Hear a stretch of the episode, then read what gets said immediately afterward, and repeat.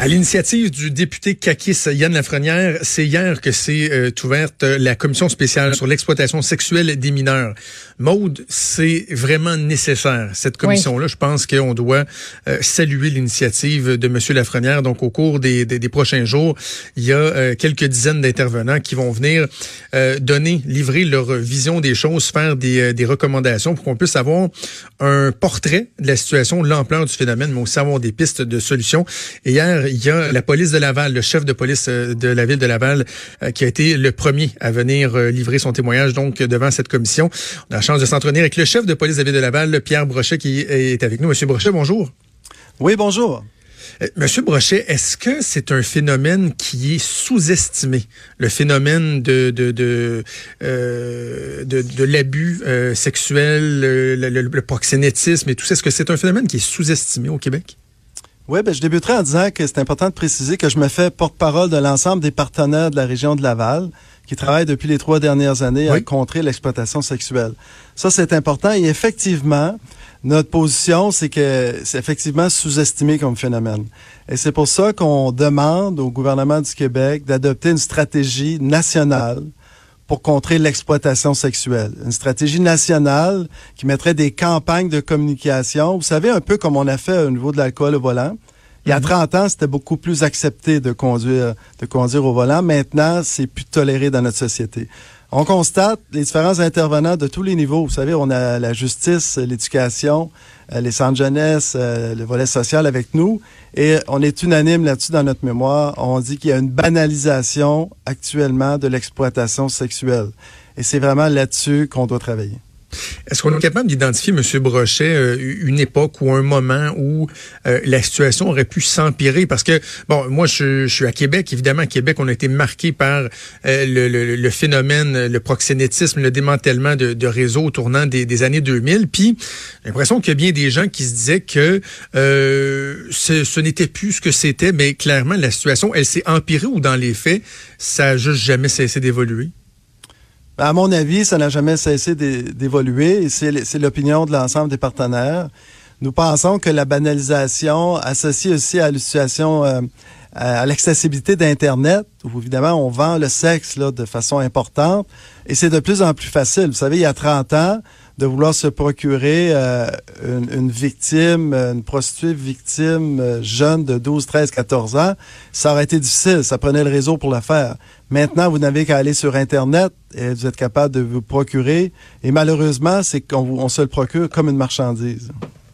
Mais comme on dit, M. Brochet, banalisation, j'ai accroché un peu sur, sur ce terme-là, puis j'aimerais qu'on le définisse parce que euh, banaliser, bon, OK, accessibilité euh, à la pornographie, entre autres, facilité de, de, de, trouver du matériel euh, dégradant, voire même illégal sur Internet, ça, je veux bien, mais en termes d'acceptabilité sociale, est-ce que c'est vraiment banalisé?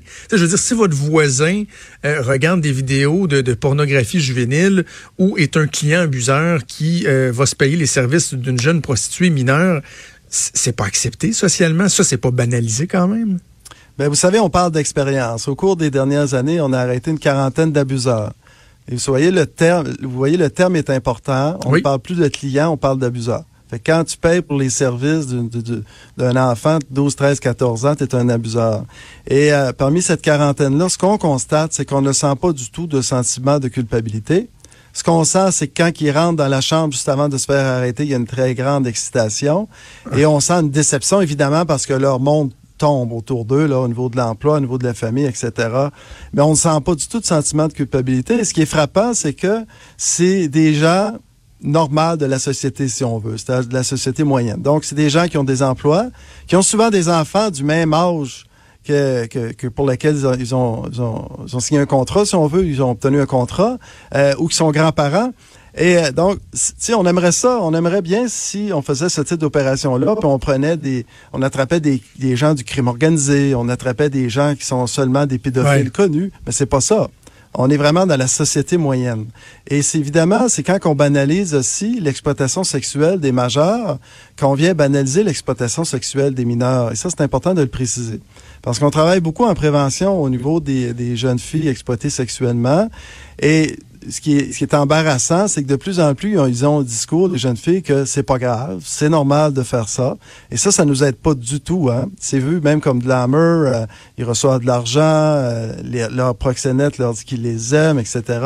Fait qu'on est dans une situation extrêmement difficile. C'est pour ça qu'on en vient à la conclusion que la seule façon, c'est de travailler encore plus fort pour éviter cette banalisation-là, puis passer un message clair que la société québécoise ne tolère pas l'exploitation sexuelle en général.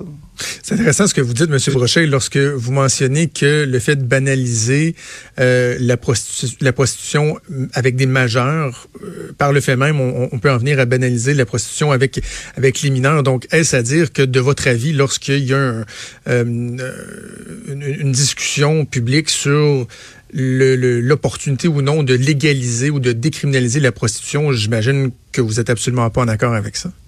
Ben, je vous disais d'entrée de jeu que pour construire une prostituée adulte, il faut détruire un enfant. Il faut détruire un jeune mm. à l'âge de 13, 14, 15 ans.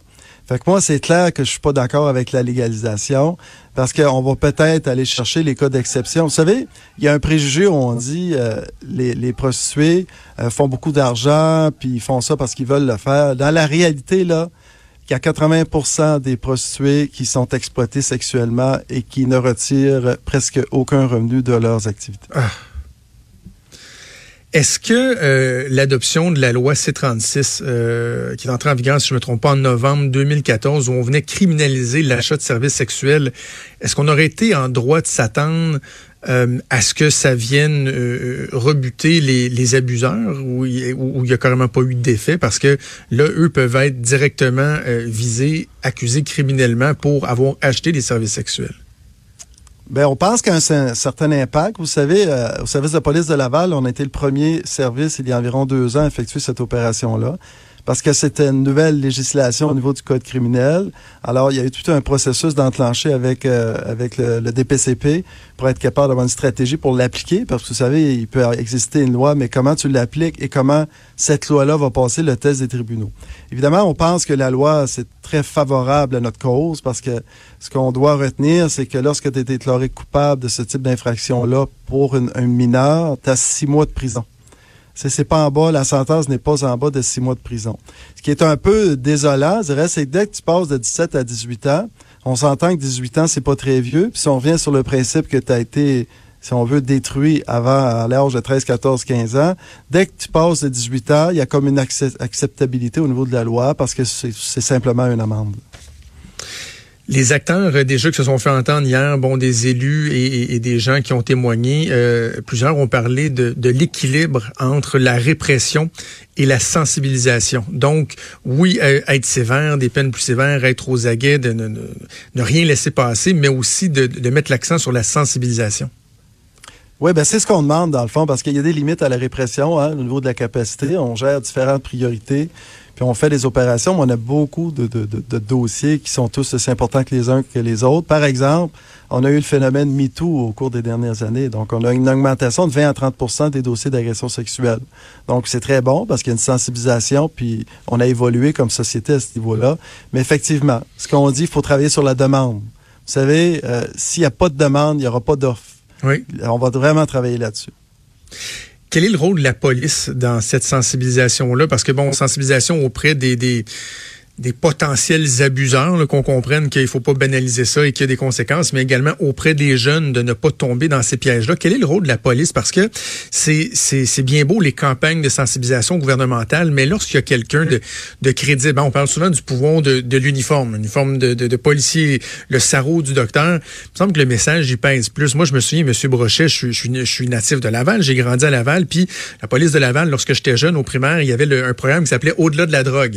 Et il y avait un y avait des policiers qui se promenaient d'école en école, qui allaient dans, les classes, qui faisaient de la sensibilisation et de voir un policier qui nous parlait des risques, etc. Il y avait quelque chose euh, qui venait plus marquer l'imaginaire. Est-ce est que la police est disposée à, participer à ces efforts de sensibilisation-là? Oui, ben nous participons déjà, mais je pense que le rôle de la police, un peu comme, je suis très fier de pouvoir être porte-parole de l'ensemble des partenaires aujourd'hui. Donc, on doit s'intégrer dans une dynamique qui est régionale ou locale. Et, mais souvent, euh, en termes d'exploitation sexuelle, quand un policier va te parler, le message peut passer plus ou moins bien. Donc, c'est pour ça qu'on a le, programme dans différentes villes du Québec. On l'a à Laval, c'est le programme Les Survivantes. Ce qui est intéressant, c'est que moi, j'ai deux policières spécialisées en exploitation sexuelle. Okay. Ce sont vraiment elles qui prennent en charge les victimes. Et euh, ils ont avec avec elles euh, une, une, survivante qui a été victime d'exploitation sexuelle, qui s'en est sortie et qui est en mesure de témoigner de tout hmm. l'impact que ça a eu sur sa vie. Alors ça, c'est probablement la meilleure initiative qu'on peut prendre. Et on est constamment, on a fait la tournée, euh, par exemple, du centre jeunesse, on est dans les écoles, on est constamment en prévention là-dedans, mais on peut pas tout faire seul. Mais on revient à ça. Si on change pas les mentalités puis l'acceptabilité sociale, on va, on va toujours travailler à reculons, si on veut. Est-ce que nos jeunes sont, mieux protégés? Bon, on se souvient, M. Brochet, du phénomène des feux qu'il y a eu, notamment dans des centres jeunesse euh, à Laval. C'était très, très alarmant. On était euh, sensibilisés à ça il y a quelques années. Est-ce qu'il y a une amélioration à ce niveau-là? Oui, il y a une nette amélioration. Il y, a, il y a eu une prise de conscience à différents niveaux. Euh, par exemple, quand la crise a été déclenchée, il y a maintenant environ trois ans, on avait environ 700 fugues du centre jeunesse de Laval par année. On est maintenant entre 300 350. Donc, c'est une nette amélioration. Il y a un suivi plus serré sur, euh, sur les jeunes qui sont au centre jeunesse. Et, euh, on apprécie beaucoup ça, je vous dirais.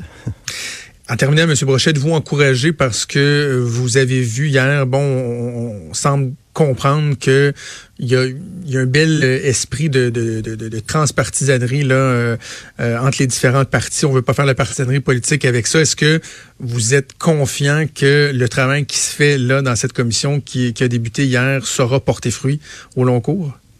Ah oui, euh, oui, certainement, je suis confiant. Vous savez, je connais Yann Lafrenière depuis des années. Euh, c'est un leader positif. Euh, il a su mobiliser les gens des différents partis et j'ai grandement confiance aux résultats. On espère bien.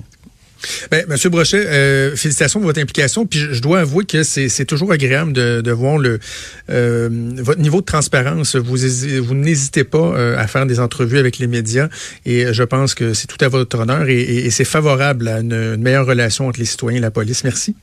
Ben, merci à vous. Merci. C'était Pierre Brochet, chef euh, de police de la ville de Laval. Bougez pas, on fait une pause et on revient.